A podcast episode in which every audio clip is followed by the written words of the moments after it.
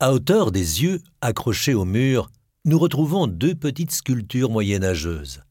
Sur 50 cm de longueur, le sculpteur a donné forme à deux corps masculins étirés. Les deux hommes sont presque en tenue d'Adam. Seul un pagne recouvre leur corps. Leur nudité n'est pas utilisée pour vous séduire ou faire impression comme tant d'autres sculptures dans cette salle. L'auteur souligne, au contraire, les corps décharnés et les nombreuses blessures profondes et sanguinolentes dont leurs corps sont stigmatisés. La nudité invite ainsi à la contemplation.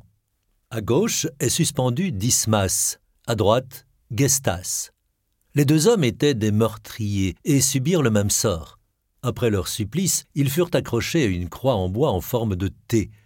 Vous n'aimeriez pas prendre vous-même la même attitude que ces deux suppliciés. Ils sont pendus par leurs deux bras qui sont étreints par l'arrière à la barre horizontale du T, et de cette façon, ils supportent le poids de tout leur corps.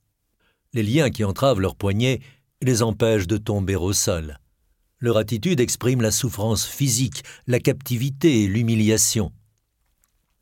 Dismas, du côté gauche, a tourné son torse vers la gauche et croise sa jambe droite sur sa jambe gauche. Il laisse pendre sa tête. Sa bouche est entr'ouverte et on dirait qu'il est sur le point de dire quelque chose. Sa tignasse et sa barbe épaisse rendent quasi invisibles les contours de son visage. Gestas, du côté droit, tourne sa tête inclinée vers le haut et semble fuir votre regard.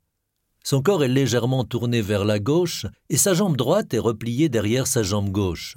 Son corps est complètement distendu, ce qui a permis au sculpteur de souligner sa cage thoracique famélique avec encore plus de force.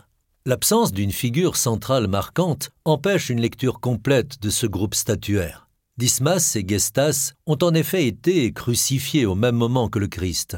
Dans les œuvres d'art qui représentent la crucifixion, vous les verrez souvent réapparaître de part et d'autre du Christ. Dismas s'étant converti sur la croix, il retrouvera Jésus au paradis. Gestas, au contraire, ne s'est pas repenti. Ils sont aussi connus sous un autre nom, le bon larron et le mauvais larron. Le bien et le mal sont ici exprimés par une gestuelle, Dismas, qui croyait dans l'innocence du Christ et se résignait à son sort, est généralement représenté avec une barbe très fournie, comme ici.